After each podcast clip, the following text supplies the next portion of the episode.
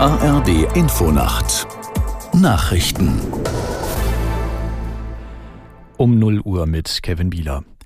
Bei der Parlamentswahl in den Niederlanden hat es offenbar massive politische Verschiebungen gegeben. Nach aktuellen Prognosen wird die Partei des Rechtspopulisten Wilders klar stärkste politische Kraft. Aus der Nachrichtenredaktion Marei Beermann. Die Wilders-Partei PVV kann mit etwa 35 Sitzen im neuen Parlament rechnen. Auf Platz zwei liegt danach das Bündnis von Sozialdemokraten und Grünen mit Franz Timmermans an der Spitze. Es dürfte auf 26 Sitze kommen.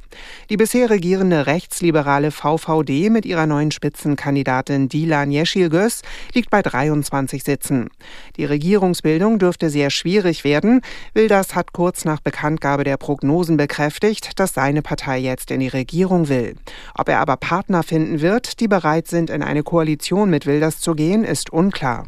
Die Freilassung von ersten Geiseln aus dem Gazastreifen nach Israel wird nach offiziellen israelischen Angaben nicht vor Freitag stattfinden.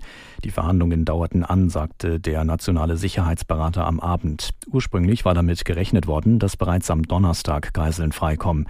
Das Abkommen zwischen Israel und der radikal-islamischen Hamas sieht vor, dass während einer viertägigen Feuerpause mindestens 50 in den Gazastreifen verschleppte Geiseln und auf der anderen Seite 150 inhaftierte Palästinenser aus israelischen Gefängnissen freigelassen werden. Deutschland und Italien wollen künftig auf verschiedenen Ebenen enger zusammenarbeiten. Bundeskanzler Scholz und Ministerpräsidentin Meloni unterzeichneten dafür in Berlin einen sogenannten Aktionsplan. Schwerpunktthemen seien unter anderem Technologie, Wettbewerb und Klimaschutz, sagte Scholz. Wir sind uns einig, dass wir unsere Energiezusammenarbeit ausbauen wollen, um die langfristige Versorgungssicherheit und Transformation zu stärken. Besonders wichtig ist dabei, den Südkorridor für Gas und Wasserstoff auszubauen. Mit einer neuen Pipeline über die Alpen wollen wir die Versorgungssicherheit unserer beiden Länder erhöhen. Parallel dazu wollen wir rasch ein deutsch-italienisches Gas- und Solidaritätsabkommen abschließen. Um unsere Volkswirtschaften zu stärken, wollen wir miteinander sprechen, wie wir den Mittelstand besser fördern. Genehmigungsverfahren beschleunigen und Innovationen, insbesondere bei künstlicher Intelligenz, erleichtern können. Bundeskanzler Scholz.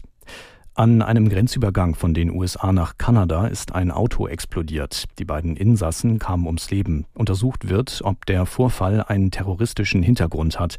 US-Präsident Biden wurde informiert. Kanadas Premier Trudeau sprach von einer ernsten Situation. Das waren die Nachrichten. Das Wetter in Deutschland, nachts im Süden stellenweise Nebel, sonst etwas Regen, im Norden 6 bis 2 Grad, bis minus 5 Grad im Süden. Am Tag im Süden meist trocken, im Norden zum Teil kräftige Schauer 2 bis 13 Grad, in der Nordhälfte stürmisch. Am Freitag unbeständiges Schauerwetter, teils mit Graupel, im Bergland auch Schnee 4 bis 9 Grad. Es ist gleich 0 Uhr 3.